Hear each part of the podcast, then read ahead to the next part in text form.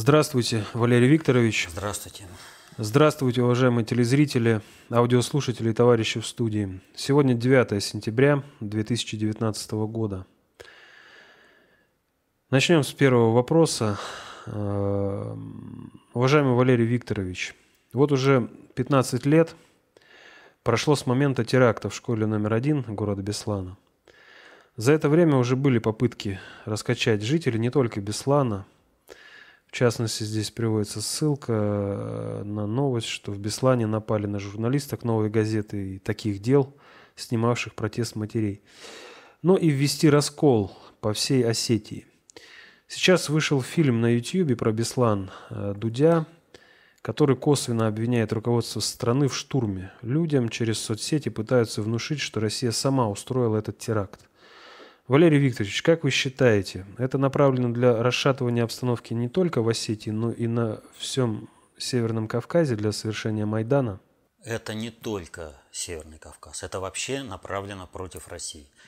Это, конечно, очень печальная дата, это страшное событие, когда погибли дети, причем погибли так э, ужасно. И это вот их людьми террористов назвать невозможно. Вот э, что угодно можно, как бы э, там найти какие-то оправдания, но когда совершаются целенаправленно агрессивные действия против детей, когда гибнут дети, то люди, это не люди, которые убивают детей. И вот вы правильно отметили э, такую вот вещь что уже обвиняют Россию в том, что э, штурмовали. У террористов уже находят определенную какую-то правду, они хотели там чего-то там. И прежде всего, если ты борешься за правое дело, ты никогда не будешь использовать заложников. Никогда. Правое дело заключается в том, что люди за тобой пойдут и так. Тебе не нужны уступки власти. А когда ты целенаправленно знаешь, что борешься не за правое дело, что твою идею не поддержат люди, то у тебя есть только один путь – террор и насилие. Вот так действуют все террористы. Они не собирались ничего, э, никаких переговоров. Им нужно было, чтобы дети погибли все, а они спаслись. И это у них не получилось. Наши спецназовцы погибали, спасая детей. И вот теперь находятся ублюдки, которые говорят о том, что виноваты спецназовцы.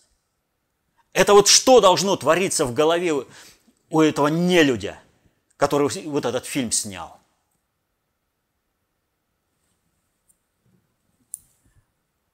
Можно разговаривать о многом. Тогда ведь захватов заложников было много. Вспомним Буденовск. Какие переговоры? Им люди нужны, этим трусам и подонкам, террористам, люди нужны как живой щит. Что на Дубровке, что в других местах. Эти ублюдки, эти подонки людьми прикрываются, потому что они трусы, мрази. Но есть другой аспект. А откуда вот эти обвинения пошли сейчас? Вот тогда, когда произошла трагедия в Беслане, когда все было живо, когда все было понятно, они молчали. А сейчас вдруг они начинают обвинять тех, кто спасал детей. Почему? А потому что наши так называемые правоохранительные органы боролись против терроризма так, что под предлогом пресечения пропаганды терроризма они запрещали говорить правду о террористах, которые совершили это преступление.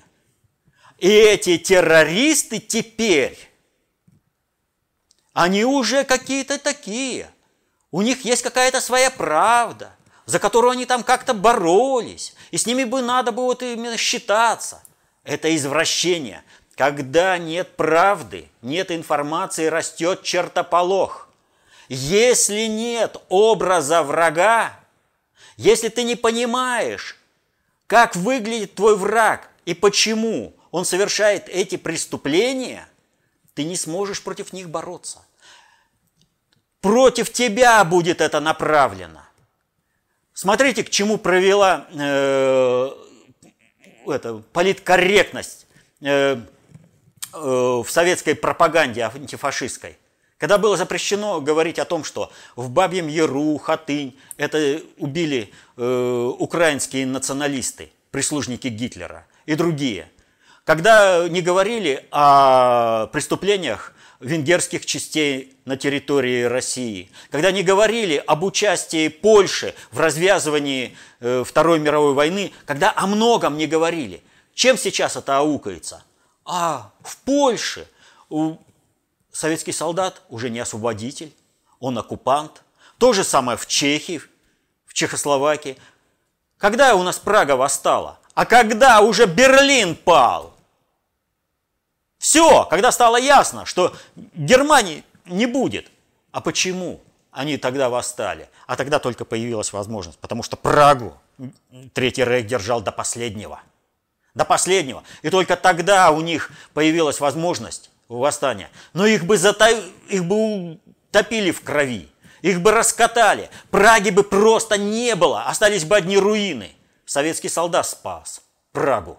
Ее исторический вид спас – но теперь для чехов советский солдат – это оккупант. Говорят, там 68 год. Ну, про 68 год это особо. Еще с ним разбираться и разбираться. Мы уже неоднократно э, касались этого 68 года, этой глобальной провокации. Когда советские войска опять же спасли чехов от самоуничтожения. За все это плевок в лицо и советский солдат-оккупант. Почему? А потому что определенные блоки информации умалчивают. Нельзя говорить. Это я к вопросу о запрете нацистской, это, о запрете пропаганды нацистской символики. Нельзя бороться с элементами э, символики. Магендовец, свастика, простая пятиконечная звезда – это элементы. Они сами по себе ничего не несут. Есть контекст употребления и есть конкретная символика, в рамках которого обозначается конкретная идеология. Символов не так много, их разбирают различными способами. Посмотрите на различные гербы. Посмотрите на оформление погон у солдат. На основе этого э, нельзя запрещать какой-то конкретный символ, но нужно изменить контекст применения этого символа. Нужно понимать, что вот здесь это нацистская идеология, а здесь это символ, относящийся к истории. Но ведь запрещают именно применение символа. Но самое главное, запрещают. Вот сейчас запрещено показывать вот эту нацистскую символику. Но как? Вот сейчас еще, когда есть память о э, нацистском солдате, э, о солдате СС. Вот. И э, память еще советских времен.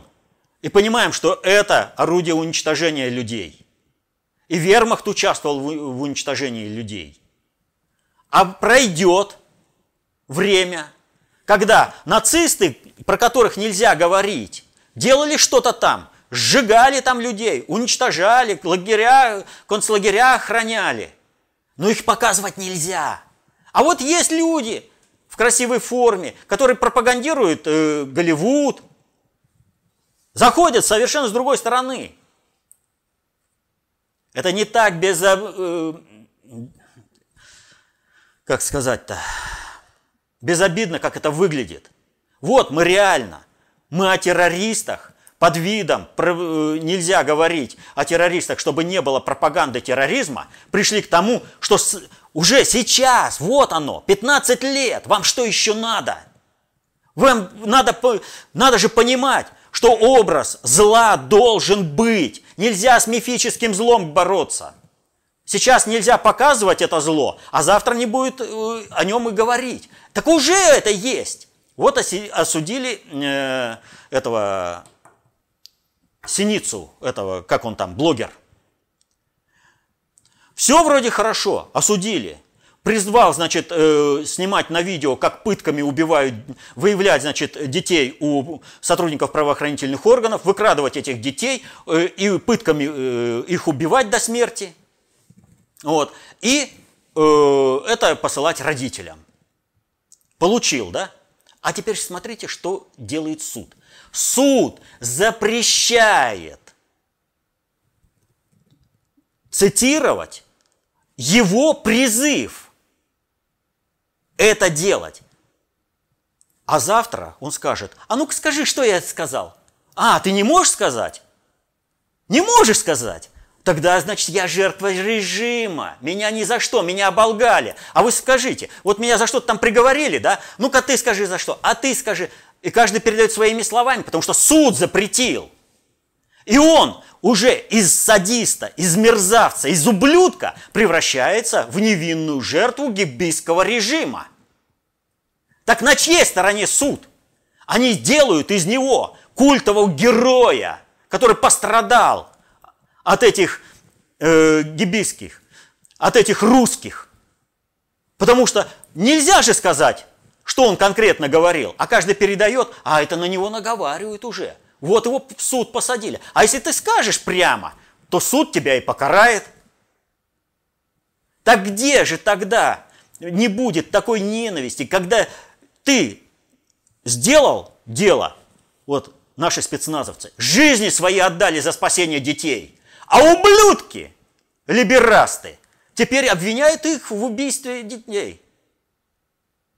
И сейчас вам конкретно, вот он пример, новый – творят нового этого лидера, нового культового героя. Нельзя говорить о нем, а иначе вы что это? Его же, не дай бог, плохо о нем подумают люди, да? А куда делась его человеконенавистническая э, философия? Они детей убивают. Он призвал пытками убивать детей, чтобы родителям послать и показать, как ребенок мучается, длительно мучается, когда его убивают вот эти садисты. И вот суд запрещает теперь этот призыв, чтобы, не дай бог, о нем плохо не подумали, об этом ублюдке. А раз он не, о нем плохо нельзя думать, значит что? Он безвинно пострадавший. Вот у нас столько сейчас безвинно пострадавших э, сталинских, в сталинских репрессиях. А сейчас у нас делают совершенно другое. Вам что, пример Беслана не говорит ни о чем? Вот вам еще один пример. Это все. Вот э, уголовный кодекс, э, административный кодекс, запрет э, э, пропаганды нацистской символики, когда запретили не нацистскую символику, а правду о нацистах. Правду о преступлениях запретили. Это все элементы одного. Это элементы войны против России. На втором приоритете обобщенных средств управления, историко-алгоритмическом. Вот так воюют, вот так извращают историю, вот так правых, тех, кто жизни свои не щадит для того, чтобы людям сделать хорошо, обвинить во всем, что они неправы. А вот эти ублюдки, которые готовы детей терзать, разрывать их, они правы. По решению суда они правы, который вот синицу этого осудил, суд. Я не понимаю, вот у судьи человеческое что-то есть? Ну где-нибудь у него человеческое, или там у нее человеческое что-нибудь колыхнулось? Нет ничего человеческого, есть только звериная ненависть к русским, звериная ненависть к России. И поэтому Судья, не имея возможности не осудить, потому что ну как, не поймут же. Люди-то сейчас, потому что это все живо, озаботился только об одном, чтобы в будущем оболгать сотрудников правоохранительных органов и сделать из него культового героя.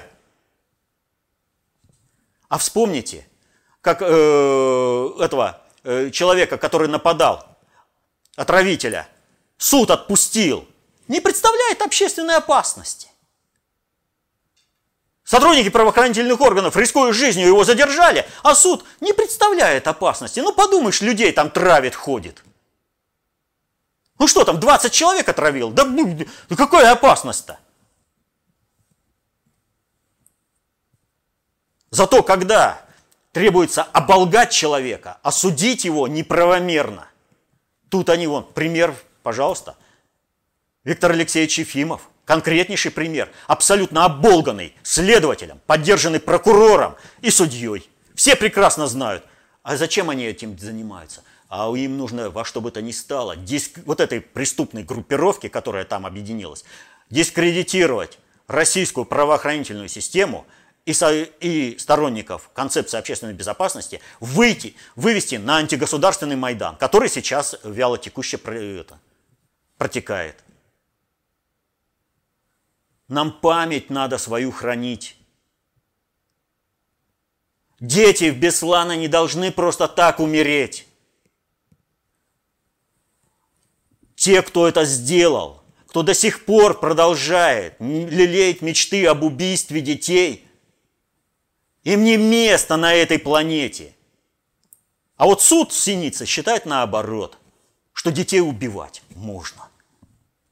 Да, пять лет дали общего режима, а там еще и выпустят. А я тогда сразу предупреждал, что будут попытки среди мразей в правоохранительных органах, вообще, чтобы он избежал наказания.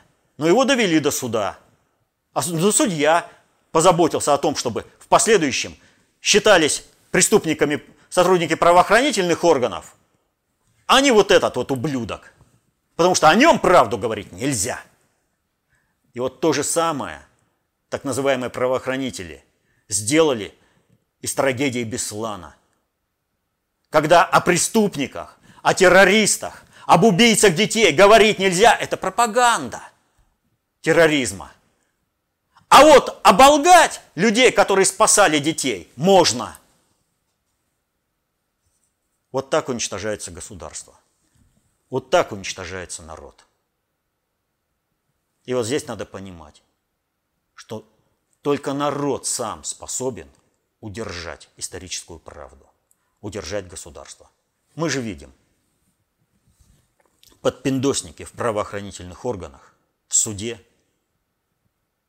ими движет только ненависть к русскому народу и желание его уничтожить русскому многонациональному народу. Они хотят уничтожить весь этот русский многонациональный народ.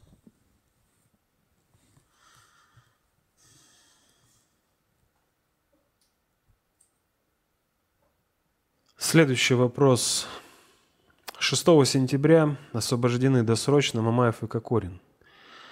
Показательное досрочное освобождение не покаявшихся преступников – это плохой знак – Могут ли эти личности участвовать и возглавлять грядущие акции протеста, или это уже отработанный материал, и их участие в этих акциях просто невозможно в силу абсурдности относительно их целей, вроде того, что были посажены, вот и бунтуют, и за ними под этими лозунгами мало кто пойдет. Это отнюдь не отработанный материал, и их выпускают ровно для того, чтобы они повели футбольных фанатов на разгром государства, на создание уличных беспорядков – и они прекрасно это знают, что их выпустили. И подпиндосников, которые их выпускают, их много. Вспомните того начальника отдела полиции, который э, слюни от э, счастья, пуская, притаранил из, из своего кабинета э, с кресла, а потом стоял в подобострастной позе. Может, вот если бы Мамаев или Кокорин бы ему в морду съездили, то этот ублюдок, он бы от счастья писался. Потому что как же так? Во, какая величина, меня по морде. А что, они себя по-человечески ведут? Когда прокурор врал на суде о том, что они пропагандируют здоровый образ жизни, спорт они пропагандируют, это вот их вечеринки э, с шампанским по поводу проигрыша э, российской футбольной команды, которую они закатывали. Это вот то, они, когда по улице шли и били всех проходящих, встречающихся им людей – это пропаганда здорового образа жизни и спорта? Нет. Это раскрутка Майдана. И их выпускают ровно для того, чтобы вот эти уличные акции беспредела были. Но, вот понимаете, когда все эти элементы сходятся в одном месте, это взрывоопасная вещь. Это сносит государство. Да, подпиндосники сейчас очень сильны в управлении. Их много, их насаждали. Их насаждали, начиная с 1956 года, когда сначала реабилитировали троцкистов, потом ввели их в управление, потом ждали, пока инерционно затихнет созидательный процесс э, сталинской эпохи, чтобы можно было лгать на Сталина. Ведь прежде чем ложь на Сталина полилась рекой, ведь народ не поддержал разоблачение культа личности, потому что все было живо и все было видно – людям, которые жили в эту эпоху, врать-то не надо. И поэтому был период застоя, чтобы эта память историческая выветрилась. Носители конкретного знания умерли. И вот тогда в перестройку на Сталина полилась грязь, которая до сих пор льется. В полной программе полилась. Так вот, то же самое сейчас творится. Выжидают для того, чтобы потом предъявить новую то есть формирует новую, новое прошлое. Как у Орелла сказано, кто владеет прошлым, тот владеет будущим, а кто владеет настоящим, тот владеет прошлым. То есть э, нужно выждать определенное время, потом сформировать новое видение какого-то процесса и потом его предъявить обществу. Мамаев и Кокорин изначально должны были возглавить банды футбольных фанатов, которые должны устраивать массовые беспорядки, э, якобы в противостоянии с правоохранительными органами. Ничего не поменялось. Ровно под эту задачу их и выпустили. Ровно под эту задачу. Но, посмотрите, я еще раз говорю, вот когда все элементы Майдана в одном месте, это взрыв. Мы уже, начиная с марта месяца, устойчиво говорим про разные элементы Майдана, которые так или иначе реализуются в нашей общественной жизни. Но они растянуты по времени. И у них все выходит не в фазу, не вовремя. И многое не получается даже просто начать, потому что это не то время. Мамаева и Кокорина вовремя прикрыли, фанаты вовремя не появились. А сейчас уже и спадает необходимость. Да, их выпустили, но реализуется возможность вывода футбольных фанатов, чтобы они громили Москву и Питер, например, или другие города. Это еще не факт. Есть серьезное управление, есть серьезное воздействие. Их же не просто выпускают, их выпускают под определенное понимание того, кто ими рулит и кто противодействует э, тому, чтобы это Мамаев и Кокорин не состоялись. Это идет борьба внутри страны. Подпиндосники в управлении, в том числе в правоохранительных органах и в суде, стараются сделать все, чтобы страна захлебнулась кровью гражданской войны. Нормальные люди в правоохранительных органах, в судах, для которых присяга и российское законодательство – это не пустой звук и не пустая бумажка, им мешают. Противодействие идет, а народу надо поддерживать. Нормальных правоохранительных, э, нормальных сотрудников правоохранительных органов, которые работают на спасение государства.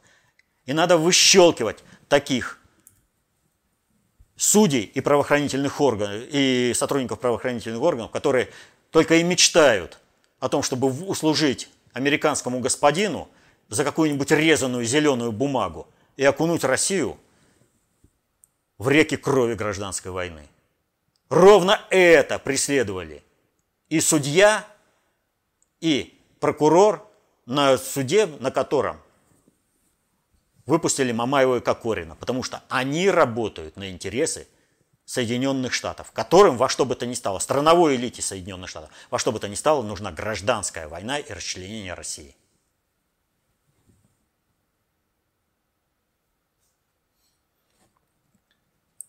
Следующее событие вас просят прокомментировать. Глава пресс-службы правительства Иркутской области Ирина Лашкевич, которая предположительно назвала пострадавших при наводнении жителей Тулуна – алкашней, бичевней и быдлом, может лишиться должности. Об этом заявил президент России Владимир Путин. Он назвал автора этих слов непорядочным человеком и сказал, что глава региона должен принять соответствующее решение, если оскорбление действительно имело место. То, что это оскорбление э, имело место, лично у меня э, никаких сомнений нет. Э, и базируется эта моя уверенность на исключительно на действиях регионального руководства по преодолению последствий паводника, паводка и, ос, и освещение этих действий пресс-службой. Поэтому вот это, то, что она там сказала, а это 99, оговоримся. Чисто для это, оговоримся. Вот. Э, она сказала от души. Потому что ровно так и происходит. Ведь что мы смотрим? Путин третий раз приехал в, в Тулун, да? И там, где Путин э, ручное управление дошло, там что-то делается. Где ручное управление Путина не дошло, там ничего не делается. И выясняется одна интереснейшая вещь. Деньги на преодоление вот этих природных катаклизмов из федерального бюджета в региональный поступили, а людям не доходят. Где-то что-то дадут, когда Путин увидит, больше не дают. И мусор, и другие варианты. А это о чем говорит? А это свидетельствует только о том, что эти деньги уже украдены. Ведь они же отчитываются, что деньги-то в регион, это, э, людям-то отдали. Они же отчитываются. А э, местные руководители, и тем более люди говорят, да мы в глаза этого ничего не видели. И вот э, возникает вопрос. Коммунист, э, такого, Левченко, э, этот губернатор-то, да-да-да. А, вот. Понимаете? Он ворует деньги. Он ничего не делает для людей. А это характеристика КПРФ. А вспомним-ка, кого они тут не так давно на президента выдвигали? Который потом тоже оказался очень непорядочным человеком, разворовывающим э, средства – председателя так называемого колхоза имени Ленина. Как у него фамилия-то? Грудинин. Что-то вот у КПРФ как не возьмешь, так всегда мерзавец какой-то. Вот как только начинаешь смотреть, что по его делам, все время что-то не то. Так а почему? Да потому что КПРФ это продолжение КПСС, а КПСС привело страну к краху. И восстанавливать страну можно на другой идеологической основе, но никак не на основе КПРФ. Именно поэтому-то, когда посмотрели, что с КПРФ ничего не сделаешь, те, кто серьезно занимаются управлением и хотят повторить в России маневр СССР, запустили СССР 2.0. Это самый серьезный проект политической истории в России. Это вообще вот близко ничего нет к тому, что есть в это. Это проект, который ведет Сергей Иванович Кургинян. Это проект СССР 2.0, суть времени. Но он должен был сесть на КПРФ. Но КПРФ абсолютно никуда не годящаяся э, база, поэтому вынуждены были создавать с нуля. Но да, мы немножко ули, это, отошли. Так вот, что происходит-то?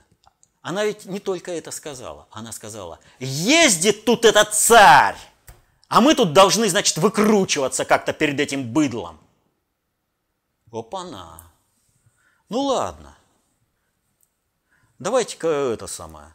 Э, пропустим. Царь. Выкручиваться перед этим быдлом. То есть царь хочет, чтобы у людей что-то было. Она воспринимает алкашня, бичевня, быдло, выкручиваться. Чего я там в Тулун этот поеду, да? Это царю делать нечего, вот он там ездит. А мы тут должны, значит, выкручиваться. А что выкручиваться? Если вы нормально работаете, да? Если вы деньги уходят людям, куда предназначается, если идет восстановление, вам выкручиваться не надо. Не надо выкручиваться. А против кого там выступает э, вся эта московская тусовка, которая Майдан раскручивает? Как они Путин называют? Царем. А вот вам и ответ. Почему? Левченко вписался по полной программе за своего пресс-секретаря. Вообще вписался. Не тронуть нельзя. А потому что она его сокровенные мысли оглашает. А что это я ее буду увольнять? Что это я деньги буду возвращать из бюджета, отдавать людям? Сегодня-завтра случится Майдан, Путина скинем. И все, и заживем. Будем воровать из бюджета, как в 90-е. Вот поэтому-то Левченко и вписался за нее по полной программе. Поэтому он ничего не делал для того, чтобы это ему... Он просто Путину показывал, ты никто. Ты в стране никто. Мы тебя уже списали. Мы уже деньги разделили, и я отвечать за ворованные деньги не собираюсь. И поэтому чего это я ради того, чтобы тебе потрафить, буду увольнять того человека, который говорит то, о чем я думаю, излагает то, что я думаю. Но многие сейчас думают, что Майдан удастся. Но, ребятки, Майдан провалился. По полной программе провалился. И вас зачищать скоро будут. И Левченко сам, особенно вот этими действиями, когда он показал свою идеологическую поддержку своего пресс-секретаря, он своими действиями ведь показал. Ведь посмотрите, каждый раз, как, вы посмотрите, как Левченко смотрит на людей, когда люди рассказывают о своей боли, и что деньги они и не видели. Левченко, который докладывает, что все уже людям роздано, с какой ненавистью и злобой он смотрит на этих людей. Как так они сообщают главе государства, который в принципе может и сделает, что у Левченко будет очень плохая будущая перспектива. Но он же ее усугубляет сам. Сам. Он мог бы работать, ну Путин первый раз приехал, но ты оцени и начинай работать на интересы людей. Путин приехал второй раз, ну это уже все, это колокол. Ну тебе третье предупреждение. Глухим три раза обедню не служат, ее даже два раза не служат. Левченко сам себя списал. Ну и КПРФ заодно. Вот так вот. А по чиновникам, ну вы посмотрите, сколько этих скандалов, а почему? Вот раньше вроде бы не было, да? А потому что, вот слышали, да, э, что последняя капля в стакан переполнила что вот э, Германия добавила последнюю каплю в стакан и развязалась э, Первая мировая война. И, ну, там это масса. Так вот, капало, капало, капало. И вот теперь вот это все полезло. Это все стало проявляться. Потому что уже ничего не скрыть. И если раньше средства донесения не было, то теперь есть интернет, есть видео, которое можно выкладывать в интернет. И здесь я вот скажу печальную весть для всех этих Левченко, Алашкевич и прочих там, кто советует э, жрать макарошки и заявляет, что государство не заказывало э, это, рожать детей. Это как? Пока есть государство, значит заказ на детей есть априори. Априори. Государство без этого не может.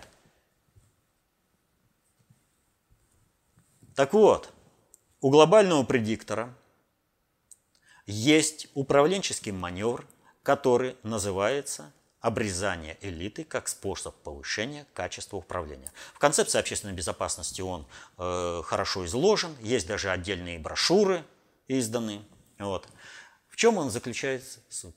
Когда полностью недееспособная элита доводит систему до кризиса – то высвобождается ненависть народа на обрезание этой элиты. И эту элиту сметают. Примеров масса. Вспомните, революция 1789 э, года во Франции. Вспомните революцию в Германии, Э, в Германии, в Великобритании, да и в Германии можно вспомнить. Вот. Вспомните э, февральскую революцию, которая уничтожила страну, напрочь уничтожила. Не Октябрьская революция. С Октябрьской революции восстановление страны началось. Февральская революция уничтожила. Вот. Везде. А дальше есть еще один момент. Когда э, не производится революционно, вот так вот, когда все государство перетряхивается, есть такой маневр, этот же, только в другом виде. Мы его знаем. 1937 год. Сталинские репрессии. Ребятки, вы наработались. Вы уже не нужны хозяину. Вас будут уничтожать. В любом случае. Ну, и здесь только вопрос личной сообразительности. Чего ты можешь как профессионал и как ты вовремя сможешь э, работать э, в русле э, управления, которое осуществляет Путин, государь России. А Путин, как вы обратили внимание, он полностью в, глобальном управлении э, один из главных акторов. Кто поставил вопрос о крушении либерализма? Путин. Кто пошел следом за ним? За ним пошел Макрон, который на встрече с дипломатами э, сказал о том, что все, Запад потерял глобальное доминирование, а капитализм э, изжил себя как система управления. Кто поддерживает Путина? Китай, Соединенные Штаты в лице Трампа. Страновики, надеетесь на них? Страновики обречены. В Гонконге произошло очень интересное событие. В Гонконге э, вот, э, глава города заявила, мы отзываем законопроект, который вызвал людей вот на такие манифестации. И сделано это что? Очень грамотно. Но нам же ведь что скажут? О, кто же так ломается? Ведь когда власть отступает, расширяется, э, вот это э, протестное э, движение. Ну, прежде всего, здесь надо понимать, что так-то оно так-то, только не так. Скажите, весь Китай неустойчив в управлении или он устойчив во всем, но только в одном месте происходит Э, какая-то буза, которую нужно ликвидировать так, чтобы она больше не возникала. Второе. В Гонконге точечно происходит какая-то шумиха. Воспитанные в рамках западной культуры э, маргинальная часть населения выступает против государственного управления. Мы уже об этом говорили. На это выступление – сделала ставку американская страновая элита. Мы же с этого начали разговаривать-то. И вот, значит, у них, у американской страновой элиты везде проблемы. Проблема э, с Трампом не могут скинуть. Проблема с Путиным не могут скинуть. Проблема с Европой никак не могут там э, развязать войну. Более того, Макрон выходит из-под влияния страновиков и начинает работать э, в той алгоритмике, в том проекте, на который был подписан Фион, который не смог выиграть выборы. Вот во время э, обычной войны, а управление, оно во многом похоже на обычную войну, есть такой э, прием, когда Э, чтобы разгромить вражескую армию э, на одном из участков, э, специально делается такая ситуация, где, ну, вот они там захотели пробить, они туда стремятся, и тогда делается простая вещь. Там делается как бы уступка, как бы э, отступление, там как бы разгром. В результате этого туда бросаются основные силы, и а вокруг уже сделан котел. Основные силы зашли в котел, замыкаются, и э, эти попавшие в котел части, э, не имеющие возможность построить быстро э, оборону, громятся. То же самое и в политике. Смотрите, какая ситуация сейчас. Для того, чтобы достичь своих интересов, нужно, вот американской страновой элиты, им нужно расшатать э, не только Соединенные Штаты, но в первую очередь Китай. Чтобы там на успехе в противостоянии с Китаем скинуть Трампа. Соответственно, этому у них есть огромный интерес для того, чтобы вписаться в, в гонконгские события. Значит, чтобы они туда пошли, что нужно сделать? Нужно изобразить, что власть отступает. И все эти протесты начинают разрастаться. И им уже, действительно, им уже вообще не нужно это отступление. Теперь новые этапы. Но правила Майдана, они везде правила Майдана. Вспомните, как э, было на Украине. С Майданом невозможно договориться. С ним можно поступить только как с Тяньаньмэнь. Все, вариантов нет. И вот э, уступка произошла. А что перед этим-то произошло? А перед этим произошло очень интересное такое событие. Китайская полиция для разгона манифестантов применила окрашенную воду. Она покрасила манифестантов прежде чем уступить. Таким образом, с одной стороны, Майдан не утихнет, а с другой стороны, облегчается возможность быстренько всех выщелкнуть. Не надо никаких тебе э, распознавания лиц и все прочее. У тебя доказательство на лицо, ты покрашен синей краской. Но для того, что их всех выявили, американская страновая элита туда входит, освобождается возможность маневрирования России, потому что все силы туда брошены, у них нет э, э, сразу, как там, Соединенные Штаты раньше могли вести две войны и несколько конфликтов. Сейчас Соединенные Штаты не могут вести ни одной войны, э, но участвовать в паре конфликтов. То есть сил у них не хватает. Они бросят все туда, страновая элита. В результате освобождаются руки Трампу, освобождаются руки э, Путину в России в разборках с подпиндосниками. А, а китайцы, когда эти втянутся, хлопнут всех. Вот эти вот наши подпиндосники, они не понимают. Они вообще не понимают глобального управления, не понимают внешнего управления. Они думают, что их хозяин всесильный. Эти смердяковы, они служат им. Но, извините, своего ума нет, чужого не, э, не проживешь и его не купишь. Вот. Так что все нормально. И не надо смотреть, что Путин не предпринял Э, каких-то резких движений. Обратите внимание, Путин всегда мягко стелет для всех. Но только им потом почему-то жестко спать. Путин создает совершенно иную систему. А в дзюдо не, пред, ну, не предполагается вот каких-то таких, как в карате, резких движений. Предполагается, в общем-то, использование энергии противника, скольжение. Вот. Так что нападало, нападало чего-то, помните, на веточку, и это снега.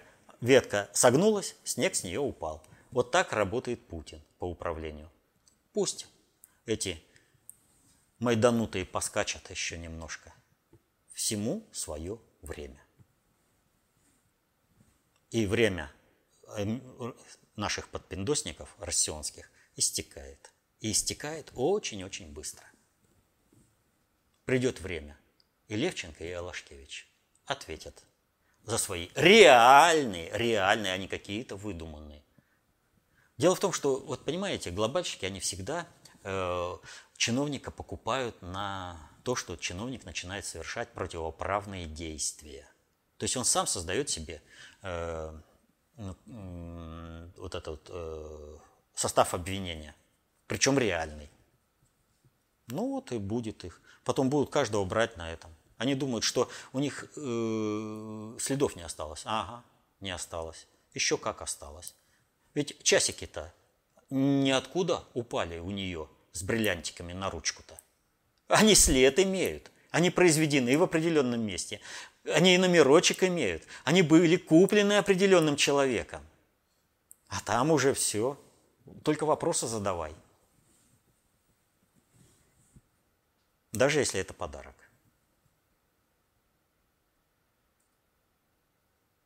Прокомментируйте, пожалуйста, нападение на Памфилову. Кто и о чем ее предупреждает, не очень верится, что простой разбойник мог так легко проникнуть в дом к такому человеку и нанести удар электрошокером, пишет Татьяна. Это не просто разбойник, это просто бомж. Вот для того, чтобы сделать какое-то предупреждение, то что нужно? Нужно вот как раз вот такого человека – ну, что ты с него возьмешь? А, ну, вот просто захотел э, поживиться там, что-нибудь своровать. И все. Э, он попадет в тюрьму. Зима близко. Провести время в тюрьме для него счастье. Там накормят, там тепло, там одет. Э, все, мыться регулярно. Вот. А потом он же прекрасно понимает, что те, кто к нему пришли, им-то отказывать как бы не с руки. А уж они-то тебе и электрошокер дадут, они тебе денежки, да может быть еще и карточку где-то завели в каком-то банке. И, и сказали, вот, выйдешь из тюрьмы, возьмешь карточку и будешь ей пользоваться. Вот. Так что э, вот если ты хочешь, чтобы следов не нашлось, вроде бы как вот так вот что-то произошло, лучше, чем вот такого э, бомжа и не придумаешь.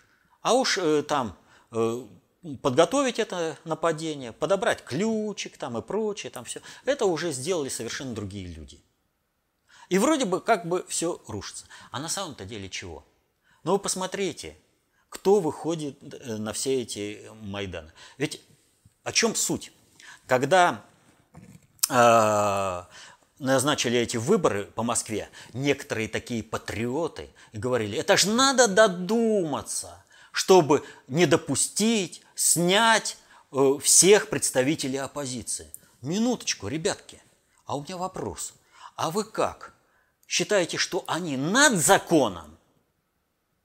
То есть они целенаправленно, пусть даже не целенаправленно, но по закону они не имеют права быть зарегистрированы. Вы показываете, что они выше других людей. Это вот кучка меньшинство имеет право диктовать государству свою волю. Вы понимаете, когда даже патриоты, так называемые, вот так рассуждают, что творится в либералистической среде. Как так? Человек, человек исполнял российское законодательство – а не работал в кланово-корпоративных договорниках. Значит, надо предупредить. А как они предупреждают? Мы про Синицу говорили. Он вообще детей предлагал убивать. Вот они и послали мягкое предупреждение. Ах ты за русских, ах ты за страну, ах ты за Россию, ах ты не хочешь служить нашему великому американскому господину? Вот они и послали. То есть любой человек, который работает в рамках закона, работает на интересы страны, на интересы русского государства, на интересы русских людей, на интересы русского многонационального народа, его вот эта либеросня подпиндосная ненавидит капитально. И они считают, э, э, что они имеют право действовать как угодно. Вот э, выступал Гозман по телевизору, и он что сказал? Мне ни разу не набили морду. Ты по себе-то не суди. Это вы за любое мнение, отлично от вашего, готовы убивать. И убиваете. Вот эти репрессии, так называемые сталинские 1937 года, это ваши дела. Это вы убиваете за любое чужое мнение, что вот сейчас происходит на Украине. Вы убиваете. Русские люди так не поступают. Люди не поступают так, человеки. А вы, ублюдки, готовы за... Э, если человек высказал отличное мнение от тебя, убить, а не только морду набить. Они же прямо говорят о своем мировоззрении, что они когда они у власти, Они за, за то, чтобы не звучало чужое мнение, готовы убивать. И вот теперь представьте себе, я уже не раз рассказывал, они не собирались участвовать в этих выборах. У них была задача нагнуть государство, совершить государственный переворот, Майдан. Первое, они предъявляют заведомо недостоверные подписи, зарегистрировав которых государство ломается. Все, после этого можно с государством делать что хочешь. Государство не пропускает, вот тебе э, основа вывода на Майдан. Все, они в том и в другом случае как бы выигрывают, а их переиграли. Вот отсюда и ненависть к Панфиловой, вот отсюда они и послали ей черную метку. Так что вот с такими ублюдками мы имеем дело. Они убили детей в Беслане, они призывают сейчас убивать детей правоохранительных органов. Они готовы убивать всех, чтобы выслужиться перед своим американским хозяином, чтобы превратить страну в сырьевой придаток Соединенных Штатов, а людей, они в принципе людей ненавидят. Русских людей они в принципе ненавидят. Они все делают для того, чтобы их убить.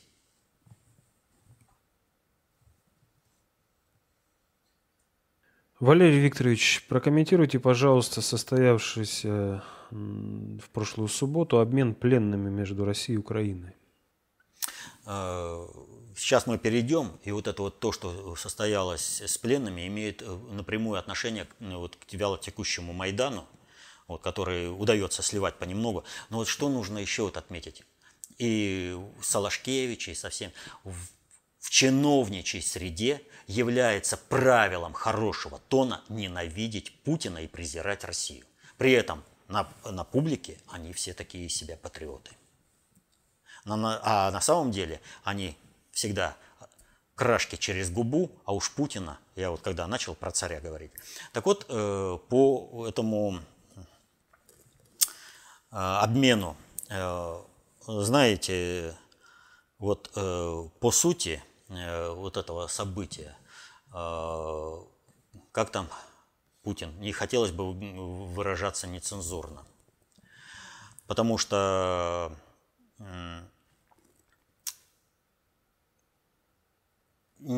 за людей, которые вырваны из лап украинского гестапо, украинского фашистского псевдогосударства,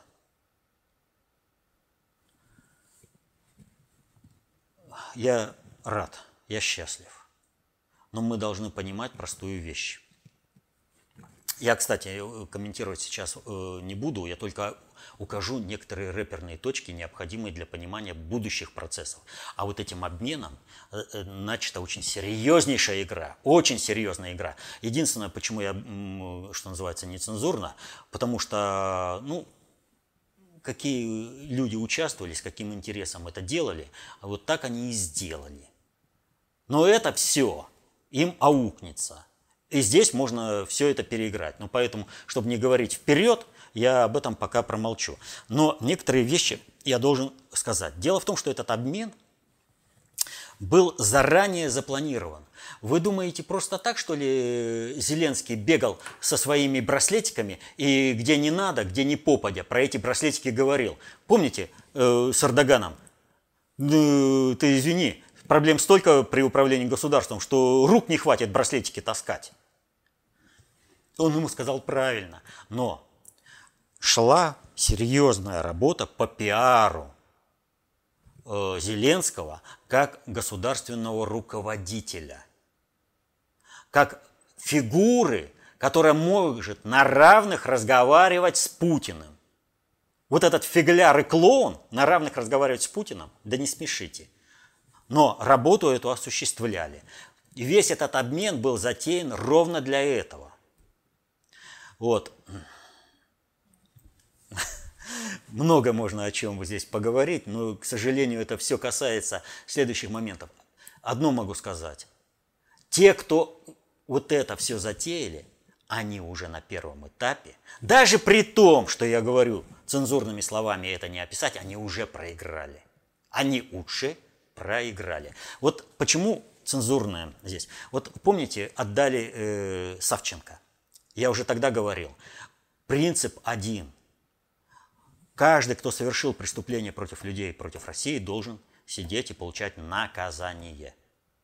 Потому что э, иначе порождается такая ситуация, при которой э, люди будут уверены, творите что угодно, вам ничего за это не будет. И вот этот обмен, он по замыслу тех, кто его осуществил, и должен показать, да пожалуйста, планируйте теракты в России, планируйте что угодно, ненавидьте Россию, убивайте русских, вам ничего за это не будет, вас все равно э, выдадут, э, и вы потом будете э, героями жить. Вот. То есть нельзя вот это, э, э, как вот этот процесс э, усиливать. Но дело в том, что э, плохо ли, хорошо ли, но за период, пока вот прошедший с выдачей Савченко и выдачей вот э, сейчас вот этих преступников, э, типа этого, кто он там, господи, его все позиционируют режиссером-то, а сам террорист, который планировал взрывы. Вот. И вышел и сказал, да, я планировал, я хочу убивать русских. А говорили режиссер. Здесь вот на телевидении столько всяких разных хороших про него. Вот. Так вот, чтобы вот этого не было, вот этой, что ты можешь убивать русских, можешь воевать против России, тебе за это ничего не будет, за этот период отработано очень много, очень много. И вот все это отработано не позволит реализовать пиар э, Зеленского по полной и э, создать вот этот прецедент. Сенцов, да, Сенцов. Вот. Не получится. Но они вляпались, и они получат по полной программе. Все, у них на каток завяз. Вот э, мы об этом, мы к этому вернемся. Это началась серьезнейшая и интереснейшая операция. Просто вот, а что вернемся-то? Ну, ребята, изучаем достаточно общую теорию управления, концепцию общественной безопасности, и вам Пякин не нужен будет. Вы сами спокойно все это вскроете. Вам не нужно будет просто, если вы будете знать, как управляются сложные социальные суперсистемы. Потому что аналитика – это не домыслы, аналитика – это пазлы.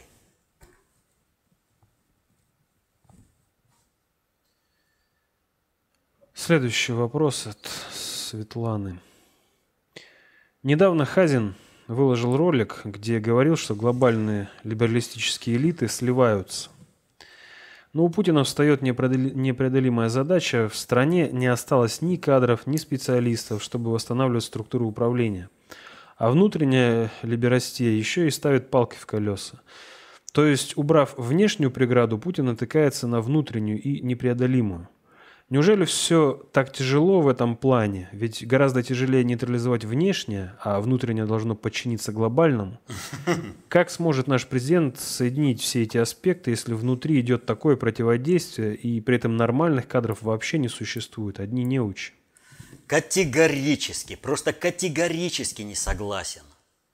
Кадров нормальных людей огромное количество. Россия – это бездонная бочка – наполненная высокопрофессиональными кадрами. Весь мир черпает у нас эти кадры для себя и, выраб, и выбрать не может. Весь задача какая? Обрести свой суверенитет. Вот если вот так вот рассуждать, то у большевиков вообще не было никакой возможности. У нас даже грамотных-то людей не было. Нам приходилось вообще с таких минусов начинать. А теперь после Советского Союза у нас огромное количество профессионалов различных Ильич, вопрос в другом. Что у нас в результате оттепели Хрущева, застоя Брежнева, перестройки э, Горбачева, реформ Ельцина сложилась исключительно кланово замкнутая э, управленческая верхушка – и вот эта верхушка, она понимая, что она не сможет в нормальном, э, нормально конкурировать за право быть э, во главе вот этой управленческой пирамиды с другими людьми, она что делает? Она целенаправленно лишает населения образования. Образование они ухудшают, э, уничтожают специально, чтобы своим неучам, мажорам, которые э, все образование получают в ночных барах, обеспечить конкурентное преимущество в управлении собственностью. Они не понимают, что они вообще рубят суп, на котором сидят. Они, мажоры никогда не смогут управлять. Если ты его не, не научил ничему, не будет. Ты его хоть в каких западных учи. А в России огромный пласт. И вот задача-то у государственного управления, у государя, у Путина, у народа одна – включить кадровые социальные лифты. А для этого нужно, чтобы верхушка, вот эта кланово-корпоративная группировка, элита так называемая, согласилась на включение этих лифтов. Она не соглашается, она не хочет. Она хочет уничтожить Россию, она хочет э, э, сделать сырьевым придатком, потому что она в этом видит залог своего успеха. Буду служить американскому хозяину, у меня останется кусочек хли... какой-то там э, собственности, и хозяин меня погладит. Ничего подобного. Ну где э, те индейские вожди, которые пытались договариваться на таких условиях э, с американцами, с этими, с англичанами? Ну где они? От 100 миллионов населения осталось 400 тысяч. Живут в резервациях. И за огненную воду пляшут э, военные эти пляски э, перед белыми туристами. Ну молодцы. Вот. Так вот, э, Поэтому элита и мечтает уничтожить страну, мечтает уничтожить людей, чтобы обеспечить чисто для себя что-то. Они не понимают, что этого что-то и не будет. Не будет страны. Нужда в них у американского заокеанского хозяина моментально исчезает. В предателе э, моментально исчезает нужда, как только он предал, и система в результате его предательства погибла. Все. Если предателя нельзя... Он, он что может предатель? Он только может предавать. А зачем он тогда нужен в системе? Его уничтожают. Так вот, э, в России огромное количество профессионалов. Их нужно только включить в лифт. Э, в социальный, в кадровый лифт. Э, программа «Лидеры России» – это имитация абсолютная имитация. Это абсолютное непонимание процессов управления. Просто вот диву даешься э, такой тупизне, э, что люди вообще не понимают, что такое управление. Они занимаются обыденным тимбилдингом. Но я понимаю, что вам как бы надо состоявшихся людей э, подтянуть и в группу их э, э сформировать.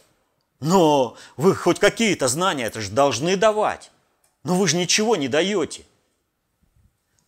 Вы ни одной теории управления реально им не даете.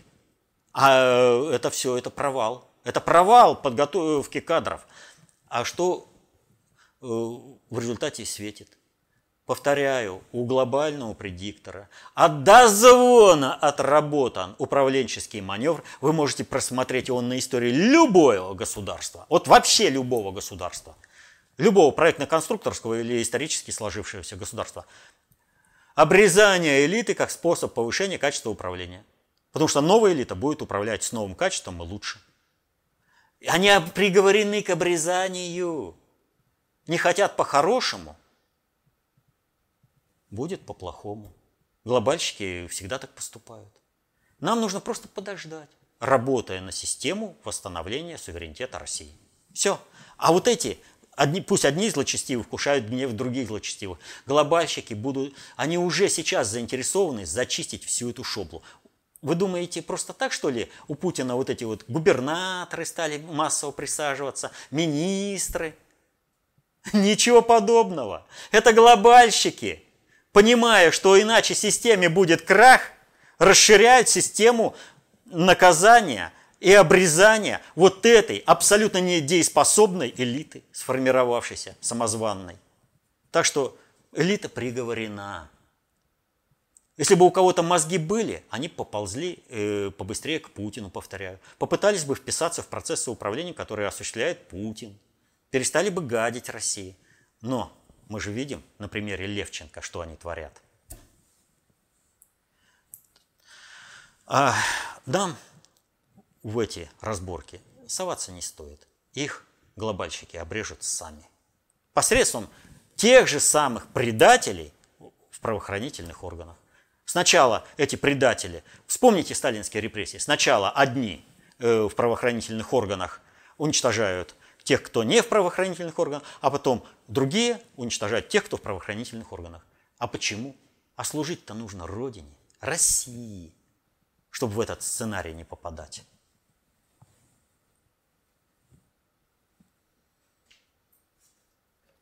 Ну и, наконец, вас просят э, прокомментировать, дать оценку дальневосточному вояжу Путина. Здесь из заседания Госсовета и снова плохо организованная панель ВЭФ и несколько сенсационных заявлений Путина по развитию Дальнего Востока и поддержке населения региона и разбор полетов на космодроме «Восточный». Три дня тонких управленческих маневров и местами открытой игры по оглашению. Ну что, нормально. Вот, понимаете, я уже сколько раз говорил, движется только там, где ручное управление Путина э, дотянулось. Там, где не дотянулось ручное управление Путина, наша либерасная э, подпиндосная элита, в которой считается э, хорошим тоном ненавидеть Путина, презирать Россию, э, она э, только воровать деньги. Ну, смотрите на Иркутскую область. Смотрите видео заседаний, которые проводит Путин. Э, смотрите вообще репортажи оттуда. Все, в общем-то, очевидно. Так, поэтому Путин, в общем-то, сделал нормально. Полетел в одну сторону, он всегда так работает. Полетел в одну сторону, попутно рэперные точки все отработал. Тут вопрос в другом. Вот э, смотрите, э, многие обратили внимание, что вдруг во всех городах появилось дублирование на английском языке улиц. А посмотрите, практически везде этот процесс начался. А что теперь вот на этом форуме? Английское название выше русского. И больше русского. На каком основании? Это наше мероприятие, и у нас есть подсказка. Да, это международный форум, подсказка. Э, на каждом там холл, зал, да, э, поменять местами, зал большими, холл поменьше. Это подсказка из уважения э, к нашим гостям. Но это наша страна, наш устав. В чужой монастырь со своим уставом не ходят. Поэтому с какой радости наша элита стелится перед кем угодно. Это ведь, понимаете, до какой степени дошло, что уровень исполнителя, он, ненавидя Россию, сделал русский язык на этом форуме меньше и вторичным. Вот этому, кто это сделал, ему не вдомек, что такое этот Восточно-экономический форум. Сейчас, ну для всех очевидно, Путин строит новую глобальную систему – он фактически сейчас огласил, что будет другая семерка. Другие государства будут входить в семерку. Те себя изжили. Они не хотят историч... Э, получить историческую перспективу. Не едут к Путину. Но это их выбор. Э, понимаете, жизнь от этого не останавливается. Есть другие глобальные игроки, которые по-другому решают. нужно только просто найти правила общей игры. И Путин их предлагает. Россия ведет весь мир, русский язык становится, абсолютно становится э, языком межгосударственного общения. Не межнационального общения, а межгосударственного общения. А какой-то чиновник, подпиндосник, русский язык на таком форуме, а это очень серьезная пропагандистская вещь. Он показал свою ненависть к России – вот в таких мелочах проявляется все. Желание служить кому-то и ненавидит собственную страну. Другого нет. Он может объяснять как угодно, но только так. Если бы он, понимая, что это наше мероприятие, это наш устав, и что э, только э... люди, которые приезжают у нас, как у гостеприимных хозяев, должны быть подсказки – Значит, русский язык везде, вторичный английский там. А что он? А он, вы, хозяева, приехали к нам, к рабам, к туземцам. Поэтому позвольте уж нам хоть немножечко свой язык поиспользовать там. Вот какая позиция. Что бы он там ни говорил, противодействие идет, и оно нарастает. Как говорил товарищ Сталин, по мере продвижения э, коммунизму сопротивление его противников будет нарастать. Почему? Потому что э, Поначалу можно использовать широкий спектр попутных движений, но по мере, по мере приближения к цели э, спектр попутных движений все будет меньше, меньше и меньше. А все, кто выходят за вектор целей, за пределы вектора целей, они будут становиться противниками. По мере продвижения России к суверенитету, сопротивления его противников внутри россионской подпиндосной элиты будет только нарастать. И мы это видим везде. Он, Левченко, напрямую, напрямую бросил вызов президенту России из-за своего пресс-секретаря. Почему? Потому что надеется, что Путин скоро уйдет. На ВЭФе напрямую говорят, вы здесь хозяева, а мы туземцы. Вот те, кто организовывал, они так и поставили эту задачу. Вы хозяева, а мы всего лишь туземцы для вас, которых вы можете облагодетельствовать, а можете и нет. И так везде. И вы видите, как людей, которые беззаветно отдают свои жизни во имя народа, во имя государства, мажут крас... э, черной краской людей, которые спасали детей в Беслане, обвинили, вин... э, заявили, что они виновны. Почему? А потому что правду рассказывать о Беслане нельзя было. Это как бы пропаганда терроризма. Правду нельзя сейчас говорить о фашизме пропаганда фашизма. Правду нельзя говорить о том, кто призывал убивать детей правоохранительных. Это пропаганда чего? А он выйдет, он уже будет кем? Безвинной жертвой. Противостояние нарастает до предела. Оно во всем, оно везде. Людям надо помнить, спасение утопающих – дело рук самих утопающих. Чтобы получилось что-то у Путина, мы должны создать такую массовую статистику поведения, чтобы у россионской подпиндосной элиты даже мысли не было Путину что-то вякнуть в ответ. Все от нас зависит. Но чтобы это делать, мы должны знать, как управляются сложные социальные суперсистемы. Чтобы быть, не ждать, когда там Пякин то или другое расскажет, а чтобы сам, самостоятельно, на своем месте тут же определился и решил, как тебе сделать, без всякой подсказки. Управленчески самостоятельным должен стать каждый гражданин общества. А вот это вот всем паразитам, которые хотят управлять толпой, никак не нравится. Поэтому-то они и борются против концепции общественной безопасности – Поэтому они не хотят, чтобы люди знали, как управляются сложные социальные суперсистемы. Они не хотят, чтобы люди знали достаточно общую теорию управления, которая описывает эти процессы управления. И не знают концепцию, чтобы не разбирались ни в глобальной, ни в концептуальной, ни в глобальной политике, ни в концептуальной власти. Тогда можно людей дурить и геополитикой, и непонятно вообще чем. Нет концептуальной власти. Коварный никто. Так что вот такие ситуации. Все? Да. У нас закончились вопросы. Ну вот, в принципе, я и вышел на э, завершающего э, свою фразу. Помните, знание – власть. Берите эту власть в свои руки. Становитесь концептуально властными в своей повседневной жизни. И тогда вы сможете защитить интересы свои и своей семьи. Мирного неба вам над головой счастья. До будущих встреч.